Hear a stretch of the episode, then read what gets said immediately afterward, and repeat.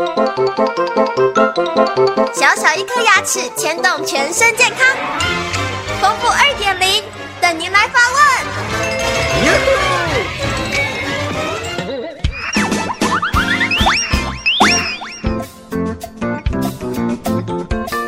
大家好，我是你们的好朋友丰富医师。听众朋友来问了一个问题，他很怀疑说：我每天刷五次牙，为什么还有牙周病呢？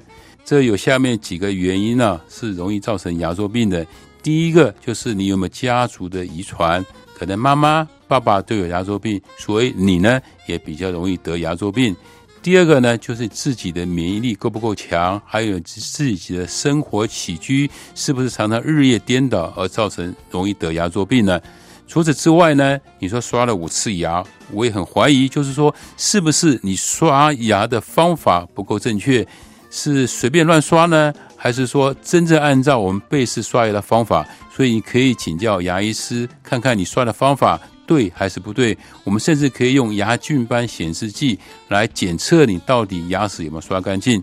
第二个呢，我们想到就是说，除此之外，你有没有使用牙线？除了刷牙不正确之外，你有没有正确的使用牙线，而是只是用牙签？或是用牙线棒，这个都是我们牙医师不赞成的，所以还希望你用牙线来清洗我们牙齿之间的缝隙是最好的。然后还提到，就是说你有没有定期找牙医师，再找专业的牙周病专科医师，帮你做个彻底的检查，这样子才能确保你将来不会再得牙周病了。